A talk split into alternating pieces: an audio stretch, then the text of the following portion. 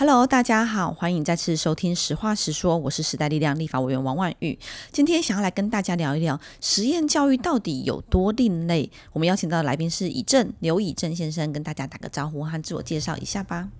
嗨，大家好，我是以正。我自己曾经是一个实验教育的学生，我经历过在家自学，我也经历过学校形态的实验教育。嗯，那我不知道听众朋友是不是知道实验教育？我们之前也曾经在前几次的节目中有稍微提到一些。那以台湾现在推动的这个实验教育，其实有大概三种不同的形态。第一个形态就是在于学校类型的实验教育，这里面其实包括公立的，也包括私立的。公办公公营的部分，其实在台北市有比较多的学校，那在其他县市也有一些比较少数的部分。那像台北的部分，就有这个民族国中、方和国中、和平实小。呃呃，双峰国小等等的这些国小国中，其实跟我们一样的，都是呃一般的国民教育是一样的，公立学校是一样的，都是有接受教育部的补助，然后一般的学费也是跟一般的公立学校差不了太多，但是在教育的内容方面，其实就有一些调整。举个例子来说，比如说我比较知道的这个双溪国小，台北的双溪国小，它就有比较多的像山林体验的部分，因为它所在的地方是接近阳明山上，然后也是有一些山区，那旁边对面是有这个双呃内双溪外双溪，所以都是比较有机会去。接近大自然，所以他学校里面就有比较多这样的课程的选修也好，或是在必修课程里面也会有安排。那又或者是像和平实验学校，他们学校的形态就会是呃，完全是由学校老师来做一个主题式的教学，然后不使用。呃，制式的这个部班的课本或是部编的课本，然后同时学校里面的课程的进行也不会是一节课一节课几点上课几点下课形态，是让孩子们有比较自由的时间。如果这堂课上的比较好，状态都很好，还是有很多讨论的空间，可能就会比较晚下课。那下课时间也不是固定十分钟、二十分钟，是老师会跟学生约定好时间到就回来等等的这样的方式，都是在公办公营的学校里面会进行的。那私立学校部分就是像全人中学，等一下以正这边会多提到一些，聊一聊他自己的经验。那另外一个第二种形态就是。公立学校委托私人办，也就是所谓的公办民营。那其中呃年呃呃年资比较长，也是建立比较长的部分，大家比较熟悉的可能就是宜兰的慈心华德福。华德福是一种德国呃衍生出来的这样子的一种教育的学派。那有对于人有一些全人的了解呢，还有一个从身心灵的部分都必须要来一起全全面的来关注的这样的教育的模教育的样态。那在慈心发展的还蛮不错的。那通常我们自己在讲的还有一个部分是在非学校形态的实验教育，也就是大大家比较常说的就是自学。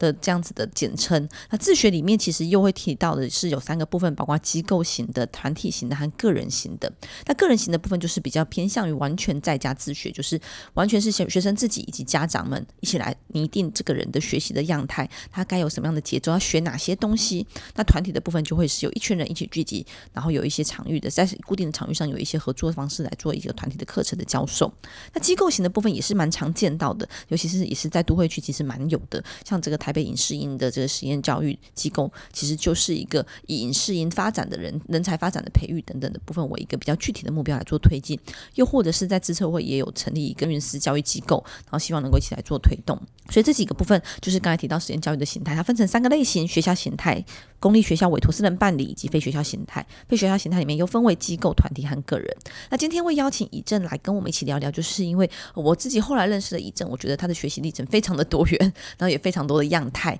那呃，他呃，如果我讲错，可能要请你真纠正。就是他一开始是走个人实验教育，在家学习的部分，嗯、然后后来也因为家庭的关系，然后所以他有国外学学习的经验。然后后来回到台湾之后，是来进到全人教学、全人呃全人学校、全人应该叫全人中学，中对，对全人实验中学，他是在一个苗栗的呃私立的学校形态的实验教育。那后来在他研究所的时候，他也来研究了一些跟实验教育相关的议题。那请他先自我介绍一下，的同时说一下他的学习历程比较清楚的跟大家说明。OK，呃，我自己在小学的时候，就是因为我我妈不希望我小学可以睡多一点的关系，所以就很自就帮我申请了在家自学这样。所以我小我小六这两年是那个时候叫那个时候还没有所谓的个人非学校形态的实验教，那个时候叫在家自学这样。那我那个时候住桃园，它也是一个在家自学相当。蓬勃的一个一一个县市这样，所以我我小学最后两年在家在家自学，后来高中三年跑去比利时，因为父亲工作的关系，跑去比利时念了当地的学校这样，然后平常就学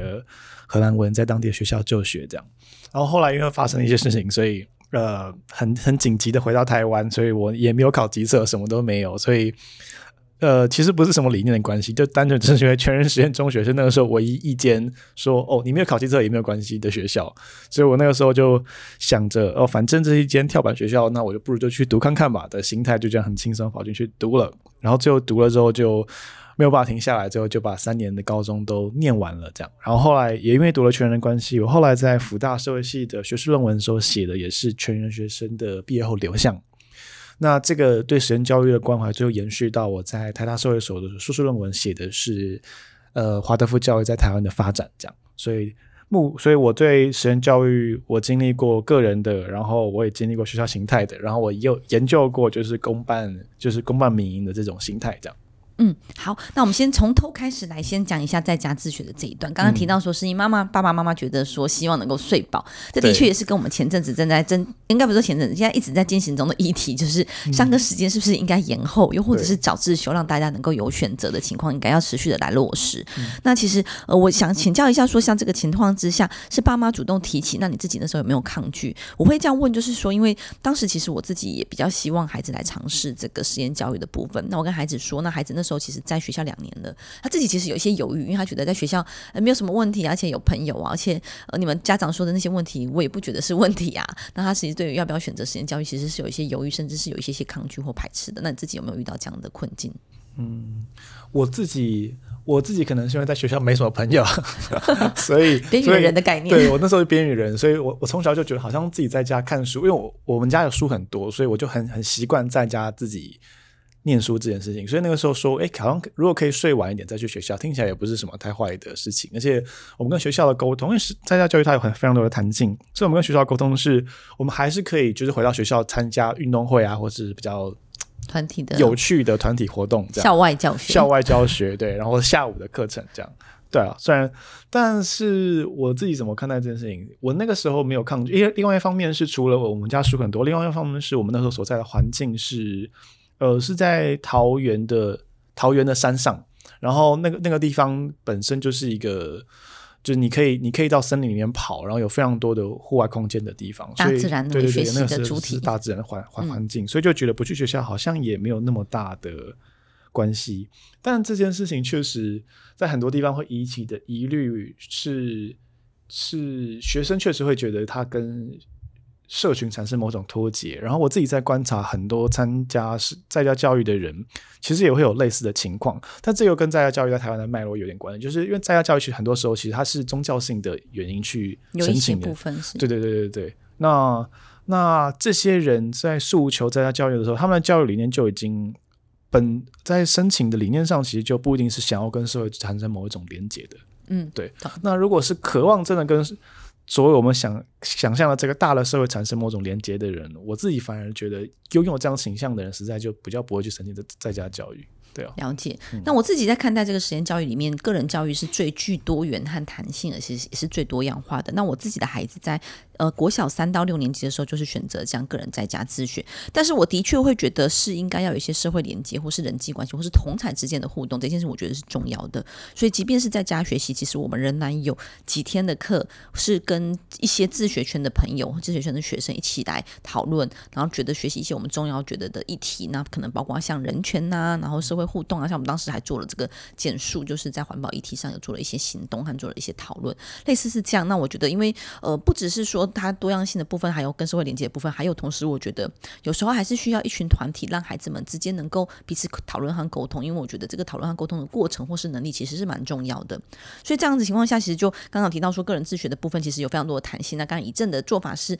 他们仍然会跟学校保持某种程度的配合。那我现在目前有一个孩子也是这样，他有三天是回到学校上课，两天是在自学的朋友圈里面自己去做他的课程的安排。所以其实是有非常多的弹性。那我也会特别提到的是，呃，我觉得自自学或者是实验教育和现在所谓的一般典型的学校形态的教育，其实不。有时候不是对和错，是哪个好哪个差的问题，而是在于说，呃，你有所选择，其实你有得就会必有失。学校当中其实有很多时候，你在一些基础科目其实是可以很按部就班的，有有了一定的学历，有一定的程度。但是确实也因为呃，他课程中不是这么的具有弹性，所以失去了一个部分。所以像我自己就会很明显感受到这个得和失的部分。比如说我一个孩子是自学，一个孩子是在学校内，所以就会看到是呃，比如说我们的孩子自学的孩子，他有一堂课就是认识台湾人，我们每次都会有一个主题。题去认识一个系列，比如说从上个学期就会有这个政治的系列，从认识立法委员、律师、法官，然后法律是什么来开始做个探讨。那我觉得这其实是蛮生活化的一些公民的素养的部分。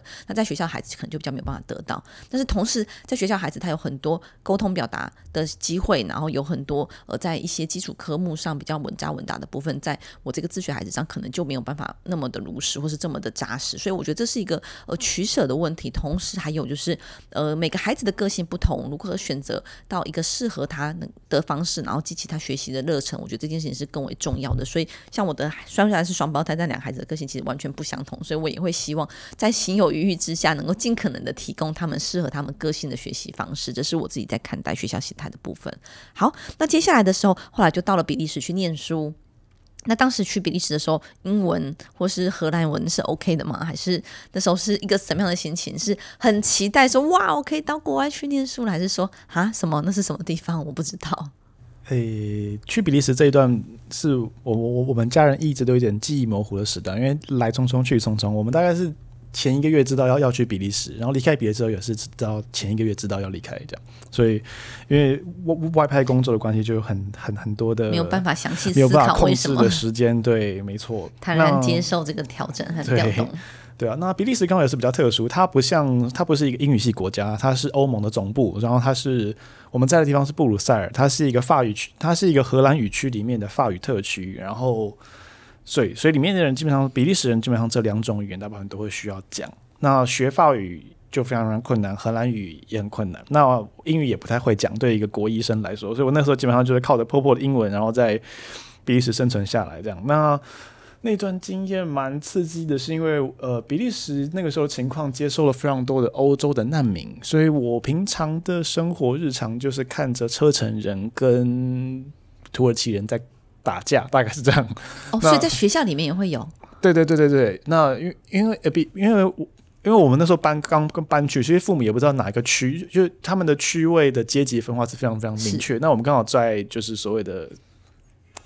难民区嘛，就是在比较种族比较多元的区，对，在在在社会阶层可能比较低的那个那个区，这样，所以同学就基本上基本上都不会有白人，全部都是中东人跟东欧的移民这样，对啊，所以。我的欧洲经验跟大家想象的欧洲经验可能不太一样，它不是那么光鲜亮丽，然后大家穿西装然后上学的情景，就是大家都穿着我们叫就是那种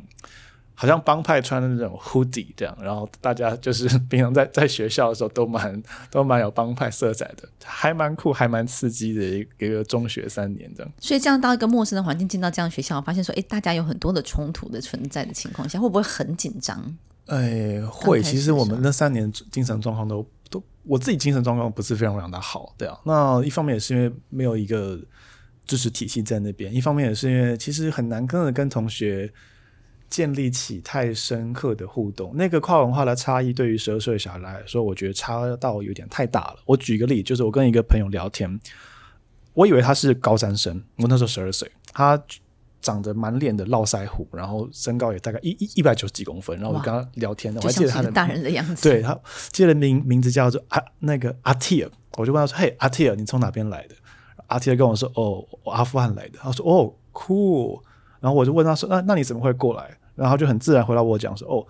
因为我爸被无人机炸死，然后剩下的政府军想要把我跟我妈干掉，所以我们就逃过来了。然后我就哦，是这样啊，完完全不知道怎么该把这个对话进行下去。是因为我觉得相对来说，虽然台湾还是为这个两岸关系的紧张，但基本上在我们的日常生活中都是一个还蛮成平时期的，然后非常的自在，然后非常的呃某种程度我觉得算是安逸的，或是非常舒适的。所以其实面对这种真的是呃。新闻上看到的这种冲突，又或者是哇，突然真的因为战争，因为什么样的攻打，然后就有直接的人身边的人离开这个世界上，这种事情是很难想象，也不是我们的生活的一部分，所以自然就会在这样的文化冲击以及种族冲击之下，其实很难去呃诉说一些什么，因为它不是一个我们熟悉平常的议题。对，十二岁的小孩没有训练过如何对有战争创伤的人，就是怎怎么样跟这样的人沟通，对啊。嗯，了解，听起来是非常的丰富。那所以在那边的那几年，有把呃法语或是比呃荷兰文或是英文有提升吗？还是这是一个被迫丢到一个多元语言学习环境下的成长吗？还是学校会有一些恶补的课程？会，呃，他们那边的时数跟我们的台湾时数相比，就是假设都一个礼拜有差不多就是每一个语种基本上都会排到法语跟荷兰语都要排到八个八到十个小时，这两种都必须哦。对对对，然后英语大概只有四个小时。是，对。但是因为我自己可能学习能力不太好，最后只有荷兰语学补比较补得起来，法语真的太难，完完完全讲不会。对啊，但我现在因为也过了也过了十多年，荷兰语实在有点实在有一点忘记了。对啊，然后我那时候因为去了，我也有被降级，所以我后来又再花一年的时间拼跳级考试。然后后来拼到跳级考试的下下个礼拜，我爸就跟我说：“嘿，我们要回台湾喽！”我就哦，好啊，谢喽。又要又在历经今天晚上的变动，对对，要非常适适应这种事情的。是，那听起来在这个比利时的求学经验其实是有辛苦的，然后压力也像相对沉重的，或是很有负担的，因为面对很多的呃很深刻的议题，其实是这么直接的呈现在面前或是在身边，其实是跟台湾的环境非常不同的。那你怎么看待说在比利时的环境里面，你有没有觉得有哪些部分是？呃，收获或是对你未来的人的生涯规划或是人格的发展有一些正面的影响，或者是说，在比利时的教育里面有哪些是台湾可以借鉴，或是你觉得非常不错、值得分享的部分？我觉得比利时的数学教育真的是我看到，我觉得相当的不错的。他们的数学的程度比我们。缓慢非常多，在国一的时候，他们都还只在学到三个三个角，诶，三三角形的角，三个加起来的角度多少这样。对对对对对。然后他们就会用非常直观的，就让小让那个课堂上的人撕，把课本的某一角撕下来，然后确保那些角拼起来的时候的角度刚好等于一百八，这样非常直观的方式去去去学，进度非常的缓慢，但是打底的时候非常的稳固。然后老师们也对于自己的教学非常非常的有自信。嗯，即便那是一间。社会阶层比较比较低的区域的学校，这样啊，那那那样的学习步调，我我觉得是相对友善，而且即使是对我一个完全不懂这个语言的人来说，教师们也也不像台湾的会很很积极的赶进度，就是我们课后特。课后接受到的这种特别的教师的帮助啊，然后特别安排助教给我们，这种情况其实都是有的。即便那是一间状况不太好的学校，这样，所以在相比之下，我可以想象到，就是我觉得在呃在比利时，他们对于这种学习步调可以放慢，跟对于有特殊性的学生给予特殊性的帮助这件事情是非常非常的明明确，而且有制度化的。这样，嗯，当然另外一方面也也是因为比利时的。呃，比利时跟德国一样分流比较早，所以他们也会比较早希望学生在兴趣上有确定，或者是在学术上比较有特别成就的学生，能够提早被发掘，然后往那个分流上前进。这样，虽然我的数学非常非常，在台湾的人来说超级无敌菜，但对比利时人来说非常的的厉害。这样，所以他们那时候也会比方说特特别安排助教给我，然后希望我好像看起来往数理方向发展，这样可能是某种 Asian stereotype 这样。就即便是一般学校或者是团体的这个学校教育里面，仍然对这个学生的差异化的部分是给予比较多的支持，又或者是某种程度上以学生为学习主体的部分，看起来是有一些相关的制度或配套来做协助的。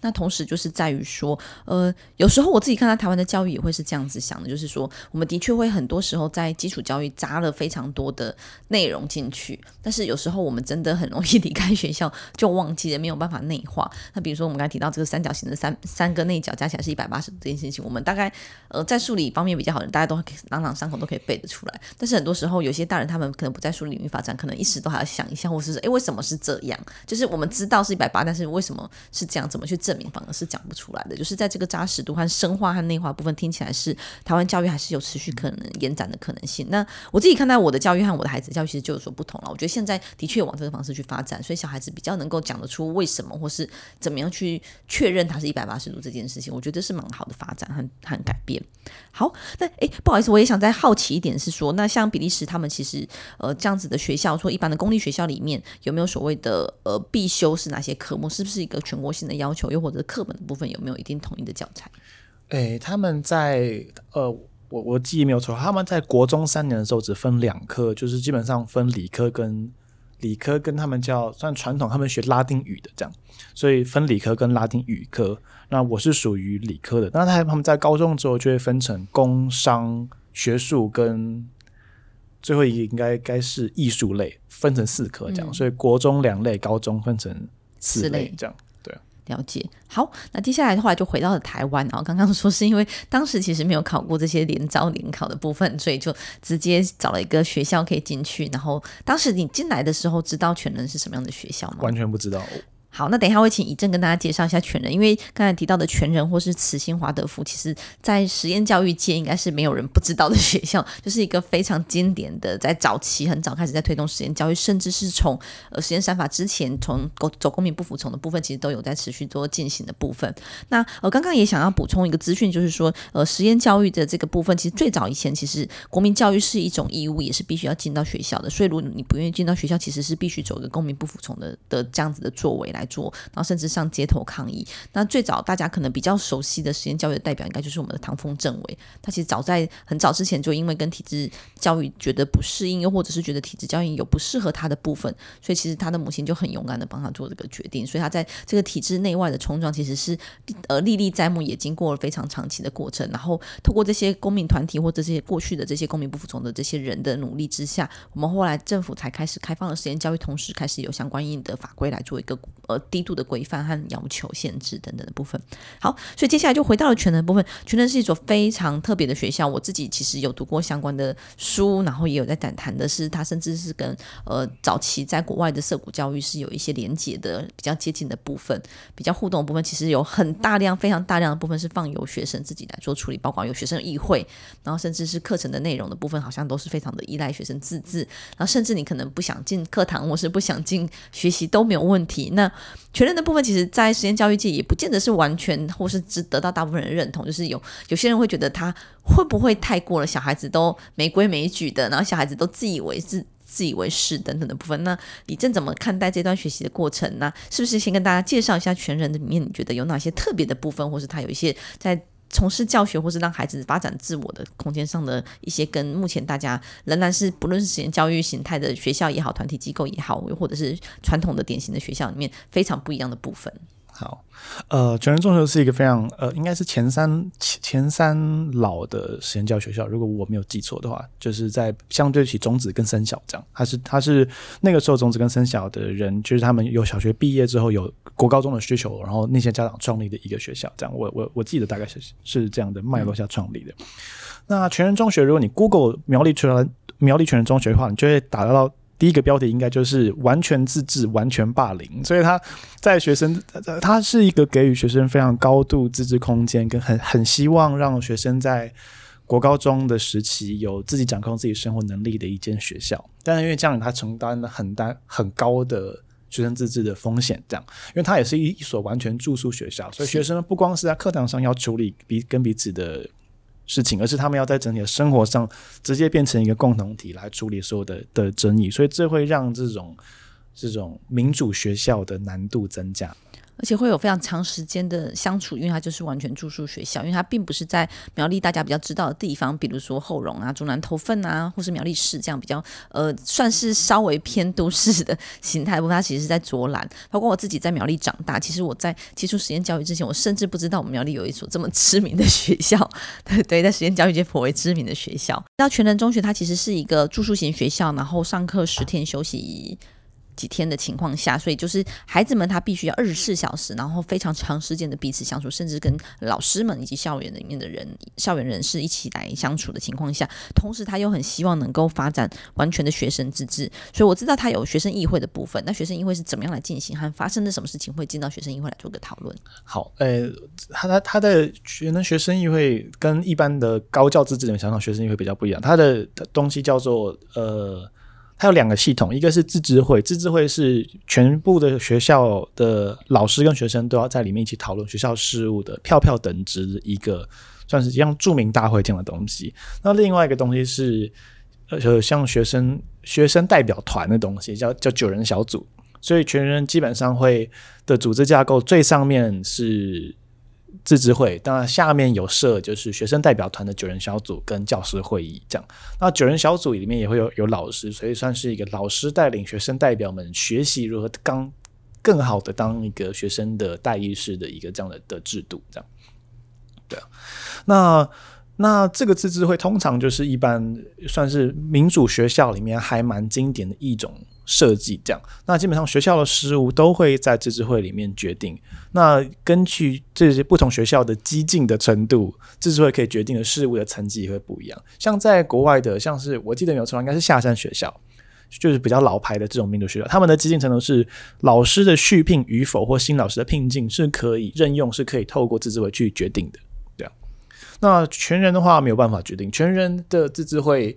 他。的老师的任用没有办法决定，然后课程事务内内容没有办法决定，然后钱的事情也没有办办办法决定，这样就设设了一些基本的门槛。那其他比方说像是大家要穿什么衣服啊，吃饭怎么吃啊，这这种这种层级的事情，学校的基本架构对基本架构是是可以决定，或者是包含是最早又曾经有人投票过，就是包含自治会本身解散这件事情也是可以被投票决定的这样。嗯，了解。那所以后来你刚才提到的是，呃，进到全人的时候，其实没有想太多，就是哪里有学校可以念，我就去哪里念。但是我不知道说，对于一个当时的你来说，这样住宿立刻换到一个陌生的环境，从国外回来之后又进入一个非体制内或是跟想象中的学校其实是完全不相同的情况下，同时你又必须要某种时候、某种程度上是长时间跟家人分离，在这样的过程，你有觉得孤单，或是觉得后悔，或是觉得呃很非常开心，是可以完全投入一个陌生的环境吗？你那时候当时。的心情还记得吗？我自己那个时候蛮，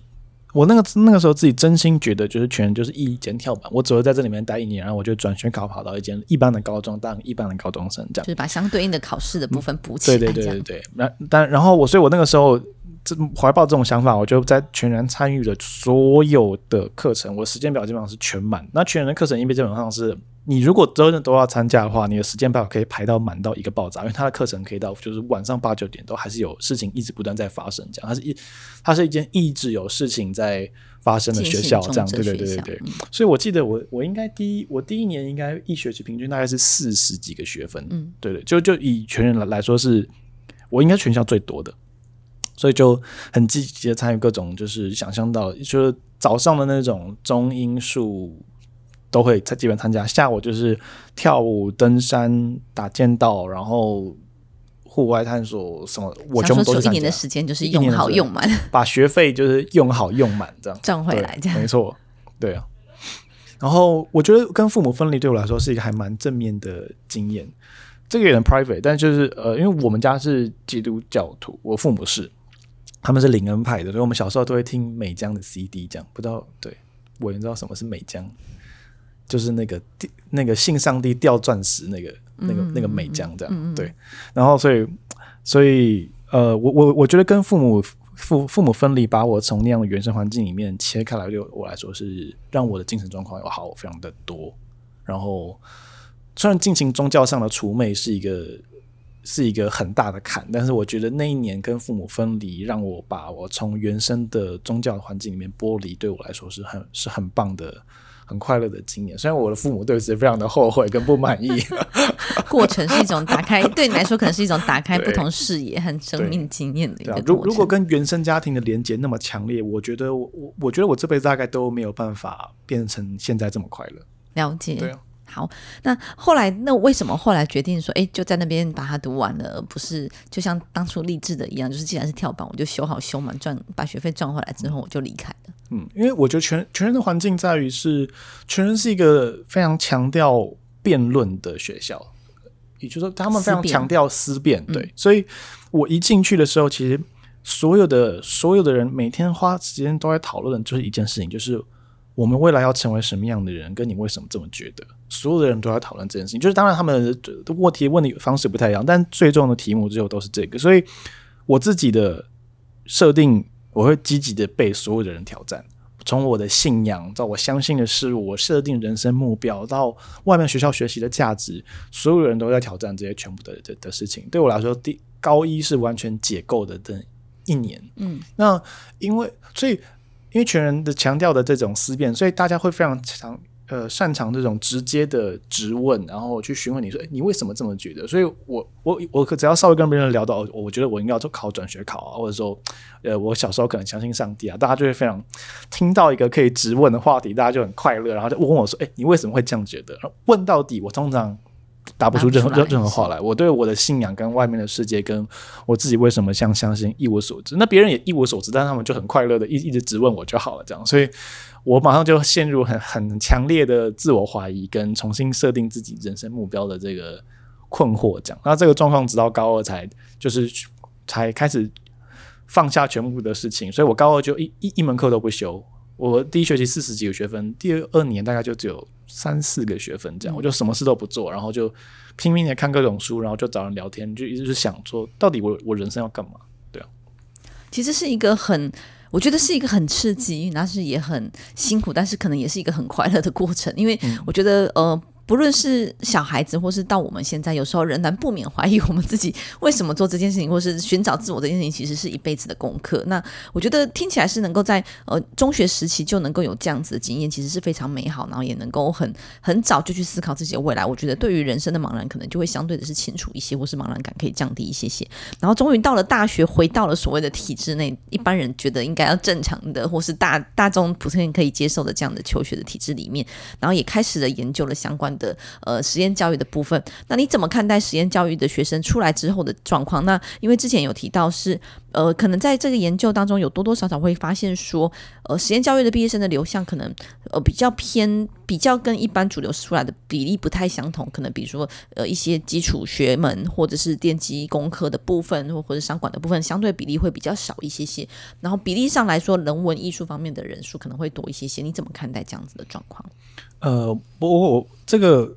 因为我我我现在手头上的资料还是只有全人中学的比是比较多，完整的资料国家教育研究院有，但他们还没有使用跟还没有公开。这么就我的理解是这样。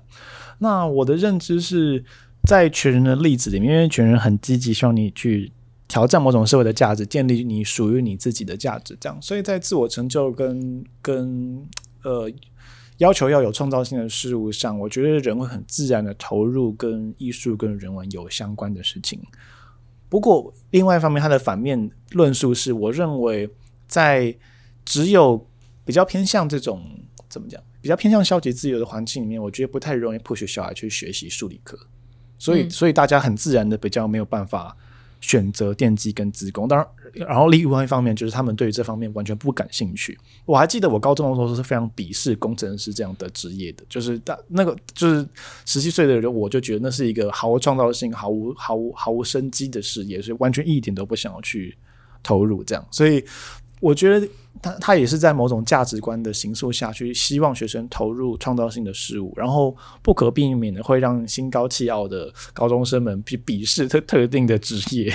是，那以正式就权人的部分来做一个观察和做他的学士呃学硕士论文。那我觉得这样子的状况其实跟我自己呃。为数不多的跟实验教育的学生相处的经验，的确也有观察到。那我觉得两个部分其实我都蛮赞同的。一个就是在于说，因为在实验教育的过程当中，其实蛮鼓励对自然的、对最自然，所谓自然就是你身边的这些环境的观察以及关怀，包括对人的部分。所以相形之下，你就会觉得说，这些工科或者是这些商科很世俗，就是很很很资本主义，然后很不屑一顾，然后甚至觉得没有对人类有自己的贡献。但实际上，我觉得这是一种在教育过程当中的某。某种程度算是一种偏颇，或者是说资讯的不对称而造成的。因为的确，我觉得在科技的发展，很多时候都还是以人的方便性、以人的便利以及人的发展来做一个出发。我觉得，因为即便我自己不是实验教育的学生，那我仍然在当时其实会觉得。功课好无聊，即便我自己是做工程师做很多年，但是会觉得有点烦这样子。但我后来慢慢，我觉得随着年纪渐增，我后来就比较越来越理解，其实，在每个行业，这个对人的关怀或是对社会的贡献，其实是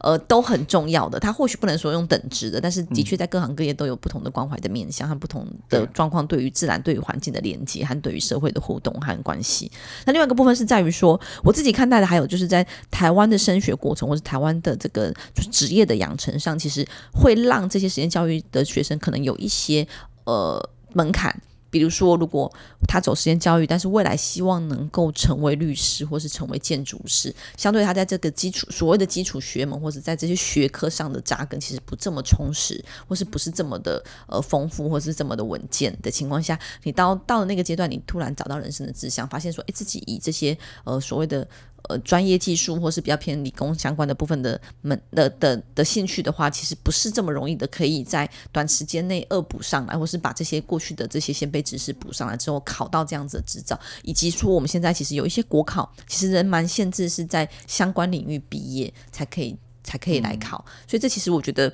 是我自己在看待实验教育，或者是现在体制，我觉得有些需要调整的部分。因为我始终认为说，在现在教育的多样化以及自学的情况的盛行，包括说这个自学可能来自于媒体的，来自于网络上的，来自于各个地方，其实处处都充满知识。只要你想学习，处处都充满知识。很多人其实会透过这样的管道来学习，而不是透过我进这个学校念的这个学习，跟着老师上课来学习的情况下。但是他要考这些国家证照的时候，其实会变成是他没有办法去考。但我觉得这其实对于国家人才的培育并不是一件很好的事情。然后国家人才的培育的或是相关的制度，有必要做一些适时的调整，然后来符合未来人才的需求。因为我觉得很多时候，我甚至觉得在很多领域很有能力的人，都是因为自己非常有自发性的学习，甚至有非常。非常非常高度的兴趣的之下，让他能够在这行业能够得以得以脱颖而出，但他可能却没有办法考取相关的证照或者得到相关的认证，所以我觉得这部分是应该要适时的来调整。这是我接触实验教育之后看到我们的教育的样态，可能有一些制度上或者是法律上必须要来做一些变动的必要性。好，那不知道以正怎么看待说，在你自己实验教育的过程当中，或者在这样多样化的学习过程当中，后来进入到体制内，觉得在呃。台湾在推动实验教育的路程也好，或者是说在台湾的教育环境有没有什么需要呃调整的部分，或是有什么自己的想法和建言？嗯，我我觉得我也想要回应委员刚刚讲，就是我觉得台湾的很多人才其实是被制度性的限制住，而不是真的被能力限制住。我自己经验最相对最有感的就是我自己带过辅大，我也带过台大，然后呃很多实验教育学的学生连辅大都考不上，这是这是绝对我。我我自己那个时候是考上福大分数最低的宗教系，然后后来被退学，然后后来要再转回考进福大社会系，我才、嗯、我才念书的。但是进福大，就是一般的实验教育学生，在有高度学习动机的环境里面进到一般的大学，一定会非常的不适应，是因为那那是一个低低非常低学习动机的环境。那更多人因为被分数的限制，只能进到后段班的学校，所以学习状况跟学习资源其实更差。但是我进了台大之后，我很明确的确定，就是实验教育学生，如果你把它直接丢到顶大，是完全没问题的，因为那是一个有强烈的学习动机，然后被给予高度资源的环境。但是，但是这些人因为分数的限制，就没有办法进到这些这些地方。这样，那我自己在大学后来能够过得下去，最主要原因也是因为我后来就停止，就是最后就停止上大学部的课，直接上硕班的课，因为硕班的课其实会相对弹性，相对弹性，然后也会碰到有学习动机的人，这样，对啊，所以。我觉得，如果去除掉那些制度化的限制，然后能够让呃这些不擅长考试的人有一个他们的地方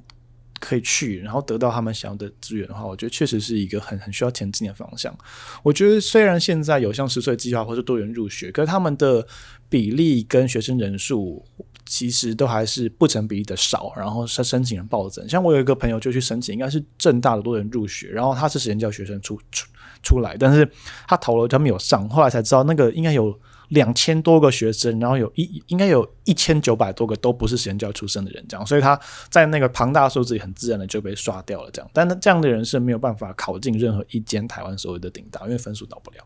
对吧。所以其实就是在于说，当然也不是一定要进每个人都进大学，但是大学的确享有了非常多的国家的教育资源在里面。其实包括这些老师的能力、老师的专业素养，其实是一个非常富有学术涵养的地方。然后其实也是可以让大家能够在这个行业能够求得精进的一个非常好的场域。所以呃，倒不是鼓励说所有的人都应该要进大学，而是说应该是在不同样态的人、不同的学习历程的人，如果有希望能够进到大学端，能够来在这个领域上持续的学习，我们应该要给予。类似相同、接近平等的机会是一个比较好的方式。那刚好呃，也跟大家分享一下，就是前阵子我也接接。个拜会了这个台艺大的学呃台南艺大的学呃老师，那他其实提到说，他其实在看待这个高等教育也好，或是台湾的体育制教育也好，都有一些必须改善的空间。像刚刚我自己有提到说，在光是上下课这件事情，像他们大学端就会觉得说，呃，其实有时候老师跟学生在进行这样子的讨论或这样子的上课过程中，如果非常流畅也非常专注，然后非常在享受这样课程当中，突然被